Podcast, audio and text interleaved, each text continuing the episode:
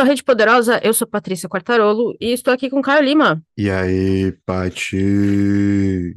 Último episódio do ano de livro. O último episódio do ano para fechar, não sei se com chave de ouro, né? Porque o lance todo é pegar o esquema da parada. Falou tudo e nada, né? É exatamente igual o livro. Vamos começar do começo. Dezembro, isso, Isso. exatamente.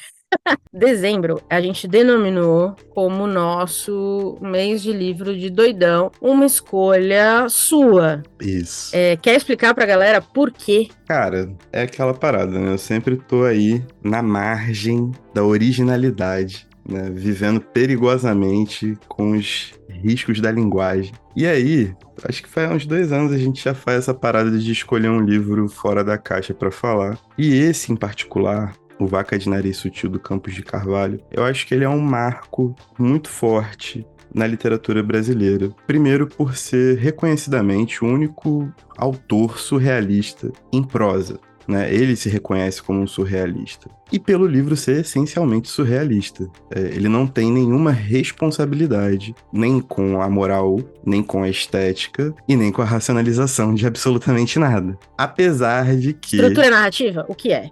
O que é, exatamente. Apesar de que eu acho que Campos de Carvalho, nesse livro, ele consegue estruturar pelo menos fragmentos em que a gente consegue é, depurar alguns conceitos e consegue trabalhar um pouco dessas condições ou dessas não condições surrealistas para a produção artística. Então, acaba que você sai dessa experiência de leitura forçado a procurar sentido onde absolutamente não tem, né? Texto como um todo, ele não tem um sentido, né? Ele não tem o início, meio e fim. Porém, as questões estão aqui no meio e eu acho que a gente pode discuti-las de alguma forma surrealista também, não só em relação à construção desse programa, que vai ser um programa muito solto, vai ser um programa muito suave, como se nós estivéssemos completamente Completa. Pauta? O que é pauta? loucos de ácido, mas também, mas também em relação a como enxergar a literatura fora dos aspectos estéticos e moralizantes que nós somos incumbidos, né, ou imbuídos desde muito cedo. Eu acho que é uma, uma esfera muito maravilhosa em se tratando de que Campos de Carvalho tem uma obra muito reduzida. Esse livro foi publicado no início dos anos 60 e a produção dele para justamente em 1964, com o Púcaro Búlgaro, se eu não me engano. Ele nunca mais publica nada, vive sua vida como um, um- um servidor público e se aposenta dessa forma em São Paulo. E é isso.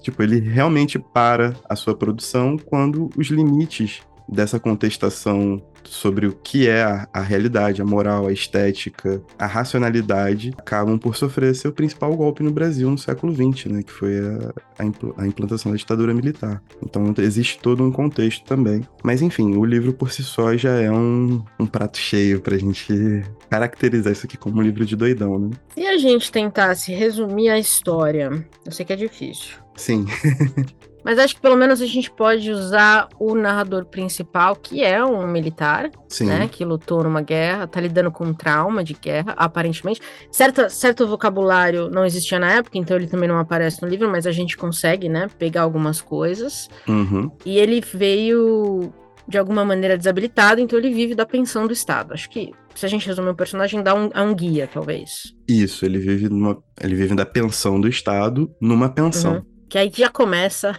Sim. a bagunça. Exatamente, que ele divide com o nosso camarada Aristides, um surdo mudo, em que ele tenta abrir várias veias de diálogo.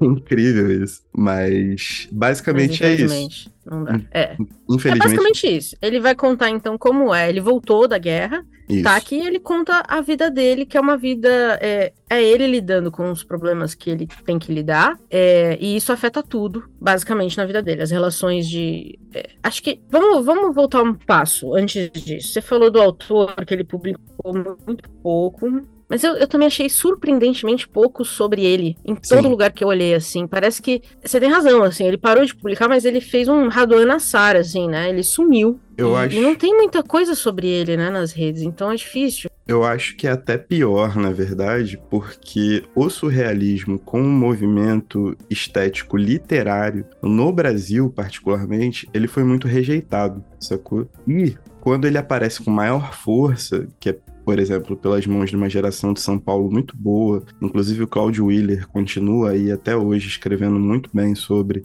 um grande pesquisador e um grande. Um grande ele, é, ele é autor de uma memorabilia sobre o surrealismo brasileiro, não só sobre o surrealismo, mas sobre esses movimentos mais tendentes ao anarquismo, principalmente a geração beat. Então ele traduziu Allen Ginsberg, é, traduziu Jack Kerouac e toda essa galera, Ferlinghetti, etc. Mas ele é um, ele é, a princípio, no Brasil, um movimento rejeitado, sabe é? Ele, esteticamente, porque a elite brasileira que produzia a intelectualidade é, viu, principalmente né, nas mãos do Estado Novo, lembrando que o surrealismo nasce no seio dos anos 20 e já é importado para as Américas, e quando chega aqui no Brasil, a gente chega nos anos 30 com a ditadura do, do de Getúlio Vargas, que simplesmente pega livros com temática surrealismo, surrealista e queima, e faz a extradição do Benjamin Perret, que, que vivia aqui, ele acaba sendo um, um grande desagrado para essa classe burguesa artística. Então ele normalmente é rejeitado. E aí o Campos de Carvalho, quando se declara, né, primeiro ele tem pensamentos claramente anti-Estado, completamente contra o Estado. Todos os livros dele são a grande contestação do Estado em vários níveis e contestações bem virulentas, assim, que chegam a ser odiosas em você pensar numa publicação à época com tantos palavrões, com tantas definições, né, ad hominem, como gostam de dizer hoje em dia, a instituição Estado. E quando ele começa a circular, quando ele ganha realmente essa, essa publicidade, principalmente com a publicação de A Lua Vem da Ásia, que é a principal obra dele, já muito encenada no teatro, principalmente, algumas, algumas montagens são maravilhosas, o Campos de Carvalho desagrada pela forma como ele trata essa fama, sacou? Eu acho que o, o Raduan, nesse ponto de inflexão da fama, né, em que ele sobe, que ele ascende, ele simplesmente decide se retirar pro sertão. Sabe qual é? Pra, pra roça dele, uhum. continuada dele ali e tal. O Campos de Carvalho, ele trabalha numa esfera pública, né? Eu esqueci exatamente o cargo, mas um cargo público comum. Ele ganha uma notoriedade, mas ele é totalmente arredio e é muito difícil dele se colocar na, nas entrevistas. E aí, com um texto que é completamente avesso à ordem estética de tudo, ele acaba sendo deixado de lado mesmo. Ele só foi, ter, foi ser republicado no Brasil em 1995. E depois sumiu também. E aí ele morre em 1998, né? E aí ele sumiu de novo. E agora a Autêntica fez esse favor de trazer. Quase 30 anos. Pois é. Quase 30 anos depois. As únicas informações que eu encontrei dele casam muito com com a literatura dele, que é que ele era ateu, ele se declarou ateu muito jovem. Isso. Ele era o mais novo de seis filhos, que tende a ser o mais rebelde maluco, e ele já tinha se alinhado ao movimento anarquista na juventude. Então, desde muito jovem, ele tem um posicionamento político, e, e ao que parece, ele manteve isso, o que, o que, é muito. parece muito comum, mas eu acho que não é. Ele manteve isso pra vida inteira, assim. E ele também não se. não se Acho que, é, acho que faz todo sentido o que você falou. Ele não se. É, não ficou maluco com a fama, assim, ou a falta dela, ou a crítica dela. Exato. Não sei. Ele falou: bom, publiquei o livro, publiquei o livro, tá bom, tá lá, a vida segue. Sim. Eu acho que a questão toda do, do Campos de Carvalho é que ele manteve um posicionamento é completamente anarquista em relação à própria obra também, né?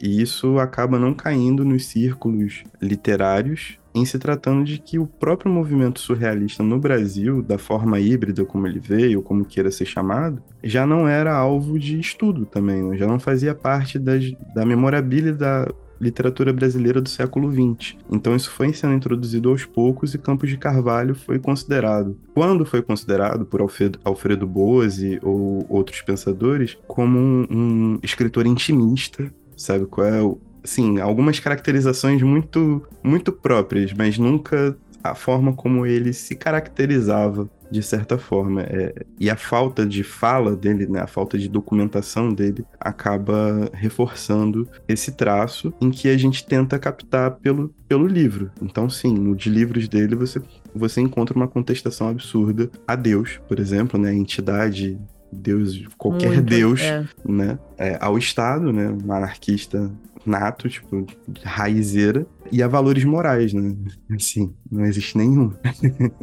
eu, eu li uma resenha, eu vou deixar o link que eu achei muito boa, mas eu não eu anotei, eu anotei o link, mas não. Eu tô assim, não consigo abrir a página. Mas ela existe. Mas eu li muito boa e ela fala que uma chave possível para entender não só o livro, ou a estrutura do livro, é, desejada, é, é, que o título vem de uma obra do Jean Dubuffet, que é um autor francês que denominava sua arte arte bruta, isso. Que é bem. É, é, isso aqui mesmo, era uma arte que não tinha. que questionava né, as cores, as coisinhas pintadas dentro das linhas. E não e dizia que a arte não tem que ser esteticamente agradável. Ela não tem que agradar todo mundo, ela não tem que ser bonitinha, ela não tem que ser nada, na verdade. A realidade visual nem sempre é assim também. E aí. Tem uma, uma frase muito específica que, que que dizem do Buffet, que eu acho que para mim resumiu esse livro, que é, é, o estilo de desenho deliberadamente seco, enfatiza um processo de criação lento e difícil. E famosamente, Campos de Cavalho diz que terminou esse livro aos prantos, ou escreveu esse livro aos prantos. Que foi um livro difícil, foi um livro seco, difícil de sair. Apesar de ser um livro curtinho, né? Você imaginaria que, que isso aqui saiu dele com uma facilidade, porque parece que sim. Flui de uma certa. com uma certa facilidade, apesar de tudo. Sim, sim, absolutamente. E eu acho que esse livro foi particularmente difícil, e aí entrando já nos meandros do livro, justamente porque ele carrega um trauma e uma busca incessante por um lugar numa sociedade que fez com que ele esquecesse da melhor parte dele. Então, reiteradamente, ele uhum. fala sobre uma busca por uma memória de infância, ou ele tenta relembrar e retomar essa infância. E ao final do livro existe a situação com, com a Valkyria, né? Que também é uma, é uma adolescente e que ele tenta pegar essa adolescente numa situação de abuso, lembrando que esse livro não tem qualquer tipo de resquício moral, mas percebe-se que esse soldado, né, que volta traumatizado e volta tentando recuperar aquilo que ele perdeu, se coloca numa busca incessante e cada vez mais carnal, cada vez mais vívida, cada vez mais pungente por aquilo que ele perdeu e que ninguém pode trazer de volta. E que se precisar, quantas pessoas mais, quantas vezes mais ele seria sacrificado por isso, a troco do, de uma pensão, de uma tentativa de diálogo com um cara que é surdo-mudo, em que ele divide quarto, ao troco de reconhecer essas relações tidas, né, entre aspas, como promíscuas que ele traça durante o livro, até a fuga. E ele foge sem saber para onde ele vai. Então, eu acho que essa dor dentro de um, de um aspecto, tira a última coisa que você pode guardar com você, né? Que é justamente a tua memória, né? O personagem, ele é, é condenado, e aí entra numa parte importante também, ele é condenado como esquizofrênico rapidamente pelo, pelos médicos, colocam na reserva e o governo acaba dando uma pensão para ele se virar da forma como ele pode, sem nenhum tipo de assistência ou tratamento. A, a época não se sabe em que ponto existe a loucura e o que é essa loucura, como é fabricada essa loucura, sacou? Porque o que o Campos Carvalho enaltece aqui é que toda essa violência, todo esse círculo, tudo isso que está acontecendo, na verdade é uma fábrica de loucos, de esquizofrênicos, de pessoas que têm algum tipo de, de, problema em lidar com, entre aspas, a normalidade. Mas também, a partir do momento que ele revela o, o diagnóstico de esquizofrenia, você põe o livro inteiro em xeque. Aconteceu ou ele imaginou? Perfeitamente. Não sei. o próprio abuso que o faz fugir torna-se algo muito absurdo e as cenas transcendem muito, porque esse narrador tá narrando a partir de uma memória que ele teve. O uhum. ponto presente do livro é ele observando no final justamente tentando imaginar onde ele conseguiu encontrar essa vaca de nariz sutil do, do buffet, sacou? A beleza, a sutileza dessa vaca que ele só conseguiu encontrar no rosto de Valkyrie, no que aquilo representava para ele. Então, se você tá lidando com uma pessoa que tem algum tipo de patologia de patologia psíquica severa, sem tratamento, sem acompanhamento, em situação de miséria, em situação de abandono, completamente traumatizada, e você está acompanhando como ela constrói a memória dela, você está entrando nessa roda junto, pode crer? E eu acho que esse encaixe no final faz com que toda a falta de sentido do livro, a falta de, de, de racionalidade do livro, coloque a, a cereja no bolo da parada. Tipo, ele te coloca dentro de uma viagem estética profundamente completamente divergente daquilo que a gente conhece, pelo menos na literatura brasileira. Fato. Mas tem duas coisas que eu acho que são bem claras, assim, é, apesar, né, do, de, de, dessa do vai e volta aí, de você acabar questionando muita coisa. É, o Aristides é, um, é uma boa é, é muito, uma metáfora muito boa pro Estado em si, né? Ele tá ali do lado, mas você não consegue dialogar Perfeito. com ele, você não consegue se fazer ouvir. E dá para ver que o, o, nosso personagem ele quer ser ouvido. Ele quer contar essa história. E você não sabe como ele pensa, É. né? E- Aí você não sabe como ele, porque ele também não fala. Exato. É, me lembrou um pouco a fila. Lembra? Que é aquela Uhum. coisa de você ficar parado no portão e do nada alguém toma uma decisão completamente arbitrária, ninguém entende, mas tá todo mundo ali continuando esperando. Eu acho que essa relação do nosso narrador com o Aristides é mais ou menos isso, né? Perfeito. E aí eu fiquei Concordo. pensando no timing do livro, assim, ele saiu em 61 e a gente já tava aí enfrentando problemas ah, consideráveis, né, as portas do, do golpe militar, o golpe, né, acho que a maioria das pessoas sabe disso, não aconteceu um dia eles acordaram e falaram, vamos lá, derrubar o presidente, não, foi uma construção, e em 61 já tinham muitos indícios de que coisas iam acontecer. Será que é, é aleatório que ele escolheu um militar para transformar num esquizofrênico? Eu acho que não. Eu acho que não. Até porque esse conceito da- do militar ser o grande braço estatal, né, o grande braço de controle estatal e a grande Uhum. salvaguarda de todos esses, esses valores patrióticos, nacionais, etc., isso é parte do Brasil. né? A gente fez a série do Castelo, por exemplo, em que tudo isso já estava composto desde a fundação da República. Né? A República nasce a partir de um golpe militar, basicamente. Então, já é uma presença muito forte. Existe também as evidências de uma literatura pós-guerra, em que ela se pautava por, um, por uma moralidade muito forte, tentando explicar, explicar o porquê daquilo ter acontecido e tentando fazer sentido aquela culpa que existia.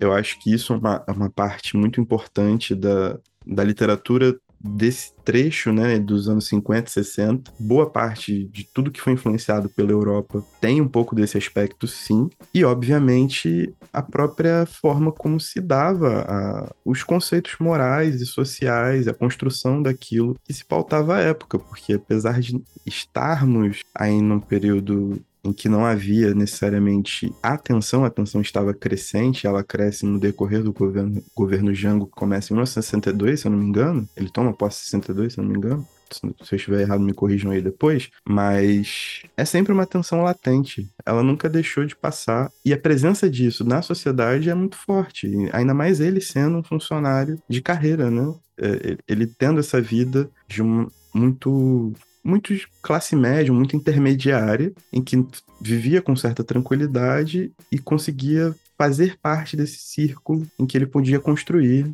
literariamente e conseguir, né, colocar seus escritos para frente. Então eu acho que faz, faz muito sentido a sua observação. Cara, a gente sempre também vai voltar para essa questão dele ser um anarquista clássico, né? Tipo, ele tinha revolta no, no sangue dele. Ele queria. Setembro de 61 foi quando o Jango começou o governo, e aí foi quando a coisa esquentou de Então. vez, mas antes já vinha aí, a gente leu no Castelo, já vinha aí uma tensão muito pesada, inclusive com gente dizendo que ele não ia assumir. Similaridades? Não sei. Sempre assim, né? O Brasil é Exausta, cara. Exausto de história. mas eu acho que é não é sem sentido. Eu acho que as outras personagens principais dele, que também não tem nome, normalmente não tem nome, fazem parte desse mesmo círculo. E eu acho que ele ter parado de publicar em 1964 com o Púcaro Búlgaro também é um sinal. Faz sentido, né? Exatamente. Ainda mais por estar dentro da máquina, devia ser mais visado ainda, né? Ia ser muito fácil achar ele. Exato. Além de ser muito fácil, tipo, ele tinha tudo a perder, né? Porque Como a autor, ele não ia se manter. como autor ele já não se mantinha exatamente, porque ele recusou circular pelos literatos da época. O movimento ao qual ele se intitulava parte já não era exatamente reconhecido pela, pela intelectualidade brasileira da época. Ele não queria moldar a literatura dele. Então, tipo assim, ele, ele tinha a vida dele a perder, porque como escritor, escritor mesmo, ele jamais teria o reconhecimento que tem hoje, né? Os trabalhos sobre Campos de Carvalho na academia, por exemplo, são muito recentes. Eu não sei se você leu a matéria da, da Super Interessante sobre ele. Eu não Você eu chegou a tenho, ler? Eu vou te mandar. eu tenho problemas com super interessante. Mas é maravilhosa, porque É. fala de uma entrevista que o Campos de Carvalho deu no final da vida. Não sei se você conhece a história. Diz Sim. que o cara tentava entrevistar ele, ele não parava de falar. E, e o entrevistador começou a ficar desesperado, porque ele, ele não controlou a entrevista em nada. E dizem que o que ele falava, assim, era tudo meio doido, assim. Era, era esse livro. Você ia pra cima, pra baixo, pra um lado, pro outro, tudo mais. E aí, no final, o entrevistador perguntou, o senhor é feliz? Aí disse que ele parou um minuto e falou, não. Aí o cara já ficou, né, suando. Mas e se, se o senhor pudesse mudar alguma coisa, então, no mundo, o que seria? Aí ele, nada. Então, assim, eu li, eu li esse trecho, eu comecei a rir, eu falei, cara, eu sinto esse cara no livro, que é o cara assim, ele não vai te explicar nada, ele não vai te dar saída de nada, não vai ter um final feliz, não é um romance, o mundo não é cor de rosa, e você que se dane. Basicamente, foi essa atitude que eu sinto lendo. E eu, assim, eu não tô reclamando, tá? Eu acho ótimo. É, essa atitude que eu senti na entrevista e que eu senti lendo o livro, sabe? Eu vou falar o que eu quiser falar e você se vira com o que isso causar em você a vida certa. É porque é a última barreira que ele efetivamente tem, né? Em relação a aquilo que ele pode controlar. Você, existe também o combate, e eu acho que esse livro ele reforça muito isso quando ele começa a expor, por exemplo, as passagens em que ele tem relações com vários homens diferentes, e alguns são militares e outros são políticos e, e são bacanais e é uma coisa sórdida, e ele joga na cara de um porque tem uma DR gigante dele com a esposa e vira tipo casos de família total e você fica ali, né, fofoquinha, fofoquinha. Mas eu acho que quando ele joga joga isso no ventilador dessa forma, não é só um shade que ele tá dando, é que ele tá falando que ele sozinho, esse louco, inconformado, esquizofrênico, busca alguma coisa ou não busca sentido na vida de forma alguma, ele sozinho não pode mudar nada sacou? Não é o que ele exatamente gostaria. Talvez a pergunta tenha sido feita de maneira errada. E sabe qual é? Quer dizer, a pergunta com certeza foi feita de maneira errada. Mas assim. Não sabia com quem tava, com quem tava falando, né? Exato, da forma como a pergunta assim. chegou, ele virou assim: você é feliz? Não. O que, que você mudaria no mundo? Nada. Tipo, eu não mudaria nada mesmo. Você não muda nada, ninguém muda nada mundo. Sacou? Pois é, muito louco. Existe esse caráter existencial muito forte também, né? E se você pegar algumas coisas do próprio Camus, que a gente já fez a peste, você leu recentemente o. O estrangeiro. O estrangeiro. Foi. Existe esse sentimento de que o mundo é essa bosta. Essa merda. Postética é. e nada vai mudar e tudo mais. E eu acho que quanto mais pro fim da vida se chega, eu acho que mais evidente isso fica. Principalmente na situação em que ele passou, né? Ele ficou basicamente 30 anos sem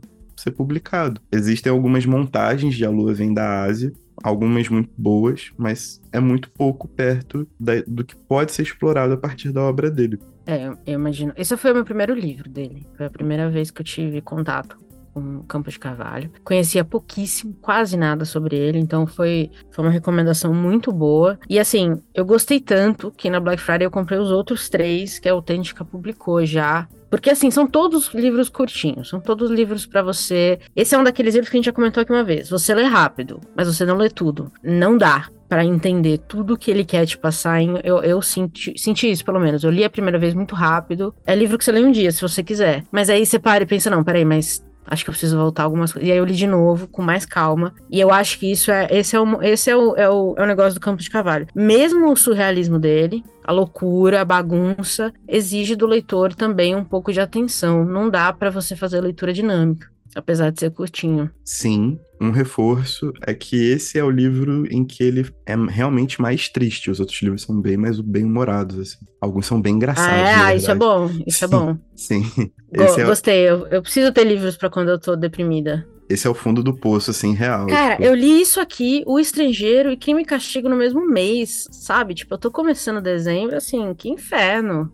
E tu foi numa linha temporal, por exemplo, se você colocar Crime e Castigo, O Estrangeiro e o Vaca de Nariz Sutil, em que eles conseguem se conectar de alguma forma ali e criar um, uma linha do tempo do desgraçamento mental. Então, assim, a, verdade, a mulher do subsolo. A mulher do subsolo. A verdadeira. Completa. Você foi numa experiência muito próxima, a mais próxima de Caio que eu tive notícia nos últimos tempos, viu? Nem eu é tive uma experiência dessa forma.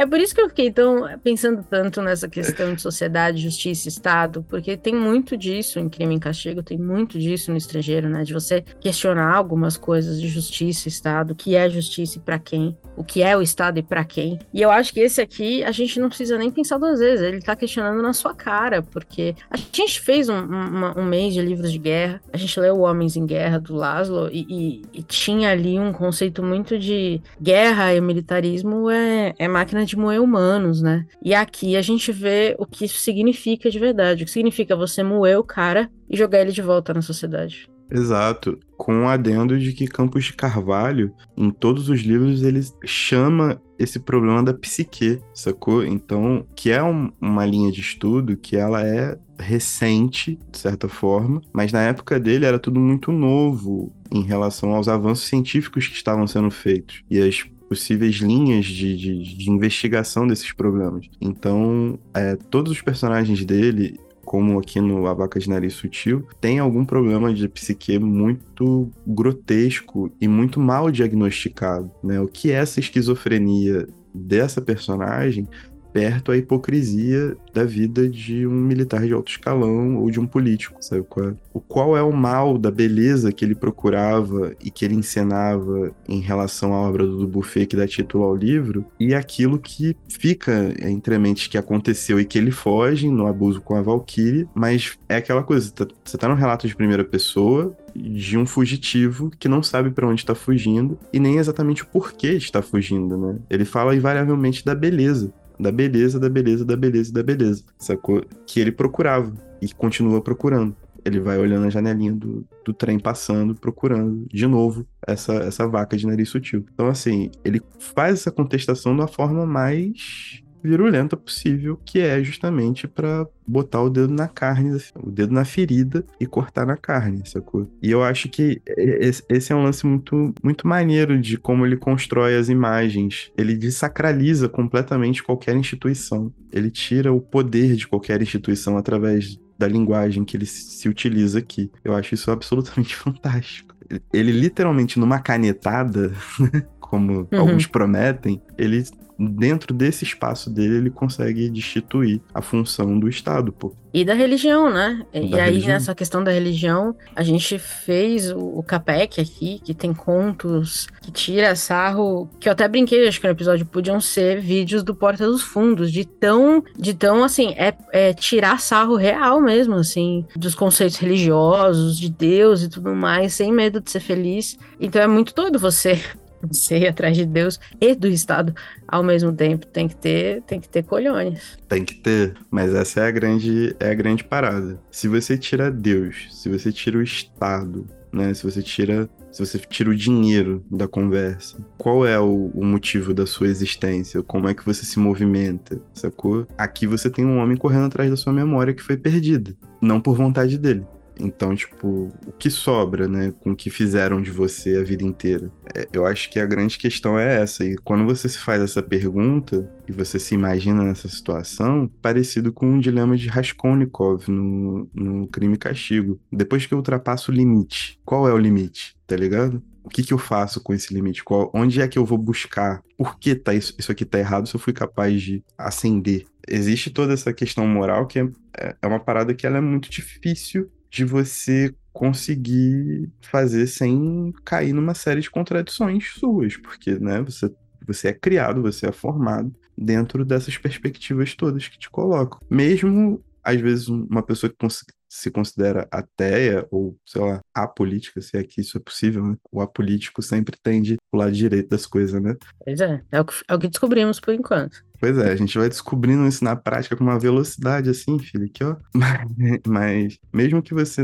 seja uma pessoa até até que ponto, né? Até que até onde isso vai? Que sobra disso tudo? Que sobra da vida em meio a esse turbilhão de coisas? Lembrando que isso é uma cena urbana, né? Que é esse zum zum zum de pessoas. Você não tá num ponto isolado, como tal como Raskolnikov tá no meio de São Petersburgo. É, você tá no meio de umas, uma série de outras pessoas com quem você precisa lidar, até porque você vive em sociedade, sacou? Você, como é que você encara isso quando você tem que lidar com pessoas todo dia? Quando você tem vontades, quando você tem desejos, quando você tem questões que você precisa sanar de alguma forma para continuar vivendo. Quando ele coloca essas questões todas no muro e pede para você decidir qual lado você vai ficar desse muro, é aí que vem o grande problema porque todas as imagens que ele usa aqui são extremamente violentas, são extremamente fora de qualquer moral. Verdade. Então você tem, você você tem uma opção muito difícil para fazer, muito corajosa sempre, sacou? Ele simplesmente não, não vai te dar um, um, juízo moral sobre aquilo que você escolher. Você tá se fazendo isso já, você não precisa dele. Para nada. É uma espécie de autorreforma, tá ligado? Imergir na linguagem de um cara igual a esse é esse exercício contínuo. E é um livro que você pode ler várias vezes que isso vai acontecer de alguma forma. Eu já li umas quatro, cinco, por exemplo. Acho extremamente fantástico a forma como ele trabalha isso. Murilo Rubião, mesma coisa. Um outro autor brasileiro que fica nessa beirada do surrealismo e do fantástico, surrealismo do fantástico. Então, com uma obra. Me lembrou também pequena. um pouco do da autotravisão, é, publicando coisa que assim questiona muito a moral, né? Ele tem, ele tem um conto que é narrado por um estuprador. Sim. De boa. Ele foi ali, ele fez aquilo, ele voltou, ele continuou e, e, e tipo, você fica solto para lidar com a sensação do jeito que você quiser. É, mas tá ali. É o espaço que a arte te oferece, né? Esse simulacro de situações em que servem para pelo menos colocar para jogo algumas ideias, por mais absurdas que elas sejam. O problema todo é como isso vai ser discutido, se, e se isso vai ser discutido com a maturidade que merece ser, tá ligado? É, isso já é um, um outro, uma outra problemática. Mas o Trevisan é um outro cara que faz isso muito bem durante toda a obra dele. E realmente foi uma, foi uma bela memória. O Trevisan. é desconfortável. É desconfortável. Muito é, desconfortável. Muito. Acho que é, é o único jeito que eu consigo resumir como foi a experiência de ler Dalton Trevisan. É desconfortável. E acho que ele gostaria disso, na verdade. Exato, e se você vai acompanhar a obra dele, cara, alguns momentos da Hilda, por exemplo, são extremamente desconfortáveis, sacou? Ah, o, o, o Caderno Rosa da Laurie Lamb tudo isso tem a sua, a sua implicação estética, imagética e moral. Eu acho que é, é justamente contestar essas, esses lugares, esses, lugares comuns principalmente, e alicerçar bem o que é essa moral, o que é essa continuidade estética e construção estética da arte, é que fazem com que essas obras permaneçam, sabe? Por mais que seja vagaroso o seu reconhecimento, mas que elas permaneçam é, relevantes até hoje. Pô, e acho que esse é o episódio que a gente mais fez conexão com autores que a gente já leu, assim, pô, a lista aqui ficou muito boa. Se alguém pegou a lista completa, joga num bingo. A gente foi de Dostoevsky da East. Ou Exato. seja, Campo de Carvalho, um grande conector de literatura incrível. Exato. É porque é exatamente isso. Na falta de, de você não ter essa construção da imagem que seja algo imanente da sua própria construção e visão do que é literatura e de como você consome, é, as aproximações elas se fazem presentes. E aí você consegue enxergar pelo menos a grandeza que um Campos de Carvalho tem em relação à sua produção, sacou? E aí a gente consegue ver influências indiretas também em vários outros autores que vieram a posterior dele, né? Ele ficou sumido como Campos de Carvalho. Ele sumiu, ele se autoexilou da literatura e depois foi exilado por não ser publicado durante muitos anos, porém a sua obra reverbera de alguma forma, sacou? Eu acho que o principal papel que a gente pode ter aqui é o de tentar divulgar isso um pouquinho, porque realmente o cara é brabíssimo. Concordo, acho que a, a, fechando o ano com chave de ouro, real, é, baita escolha sua pra gente ler. E como eu falei, foi minha primeira experiência, eu não sabia nem o que esperar. Eu sabia que ia ser doido, porque é o prenúncio, né, da nossa, da nossa categoria. Mas eu não esperava o que eu encontrei e amei, assim, e o que eu falei, fui atrás dos outros e vou ler, vou ler mais, vou ler o que dá para ler, porque só tem os quatro, a gente faz o que dá, mas definitivamente acho que é um autor brasileiro para não se perder. Essa foi no capricho, né? Curadoria sem limites. Essa foi no capricho, cara. Puta merda. Realmente. realmente. Assim, 2023 tá foda. Então, se esse aqui já for um pezinho, tá tudo interligado já. Fica tranquila, fica tranquilo. Toca pro pai. Vai dar tudo certo. Vai dar tudo certo. Mas é isso, cara. Eu fico muito feliz de você ter gostado dessa experiência. Eu acho que aqui é mais um bate-bola pra gente realmente ter essa parte de divulgação e explanação das nossas experiências de leitura. Mas nesse episódio em específico também, para que, tipo assim, eu tenha feedback, porque nada que foi pautado ou ensaiado foi o episódio mais freestyle do ano, mas esse em particular foi o mais freestyle do ano Porque você Foi. vem fazendo mistériozinho nas mensagens desde que terminou de ler. é verdade, eu não te contei se eu gostei ou não. Não, ficou, ficou, ficou, ficou. Mas é isso. É muito interessante ver que durante esse ano também isso fez parte do nosso ano como um todo, porque a gente teve várias experiências de leitura, todas elas completamente diferentes uma das outras, com várias experimentações estéticas, para chegar no final do ano e ter uma, um negativo dessas experiências, né? O que influi em mais uma experiência, mas aí a gente entra numa questão filosófica, estética e etc, que não, nem vale a pena só com cerveja e num sábado em que a gente não tem absolutamente nada para fazer. Ainda mais que a gente tá em mês de Copa, né? Então, assim. Pois é, prioridades, prioridades. Prioridades, completamente. Eu não sei como você consegue organizar suas leituras em mês de Copa, eu não consigo. Tá muito difícil, nem eu fico chocada comigo mesma. Exato. Mas a questão toda é essa, tipo, é muito maneiro ver encerrar o ano dessa maneira é um, é um autor que é muito querido, é um autor que eu tenho profundo carinho por estudar mesmo, por mais que ele também renegue o carinho de certa forma, né, recentemente com ele como um todo, mas tem um carinho por estudar de verdade e fico muito feliz que você tenha curtido também por toda a rabugice, né, já vem disso. Ah, já, já colou ali já, né? Já meu? colou e já era. Já falei, bom, agora vai. Agora vai, mas é isso. Para mim, o, o ano tá encerrado com o maior sucesso possível. Concordo. A gente tem mais um episódio no podcast para 2022, vai ser um peazão, portanto aguardem que vem aí um listão, um listão de recomendação foda, só isso que eu posso dizer. Perfeito. Vai ser uma parada absurda, absurda. Temos o episódio? Temos o episódio. E tchau. Tchau.